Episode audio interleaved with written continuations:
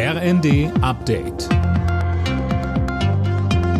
Stündlich neu. Auf den Punkt informiert. Ich bin Anna Löwer. Guten Abend. Bei der Durchsuchung der Wohnung von Ex-RAF-Terroristin Daniela Klette haben Ermittler Waffen gefunden. Das hat das LKA Niedersachsen bestätigt.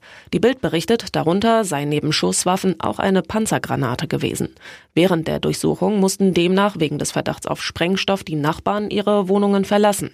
Klette war am Montag nach jahrzehntelanger Flucht gefasst worden. Ihr wird unter anderem vorgeworfen, mehrere Geldtransporter überfallen zu haben. Sie und ihre Komplizen Garwig und Staub werden der dritten RAF-Generation zugeordnet. Außerdem hat es in Berlin eine weitere Festnahme gegeben. Um einen von Klettes Komplizen soll es sich nach Medieninfos aber nicht handeln.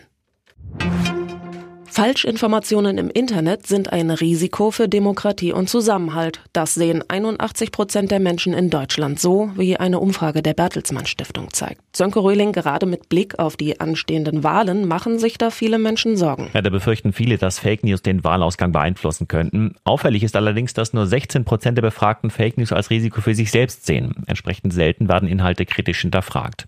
Am häufigsten nehmen die Menschen übrigens Fake News zu Themen wie Einwanderung, Corona oder der Klimakrise wahr, und zwar meist in den sozialen Netzwerken. Die müssten deshalb auch strenge Regeln bekommen, so die Autoren der Studie, zum Beispiel verpflichtende Faktenchecks.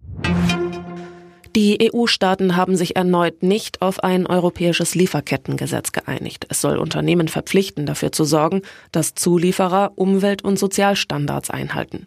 Weil die FDP zu viel Bürokratie befürchtet, hat sich Deutschland enthalten. Das kommt einem Nein gleich. Die deutschen Fußballfrauen haben sich für die Olympischen Spiele qualifiziert. Das Team von Bundestrainer Rubesch gewann das Nations League Spiel um Platz 3 gegen die Niederlande mit 2 zu 0 und sicherte sich das Teilnahmeticket.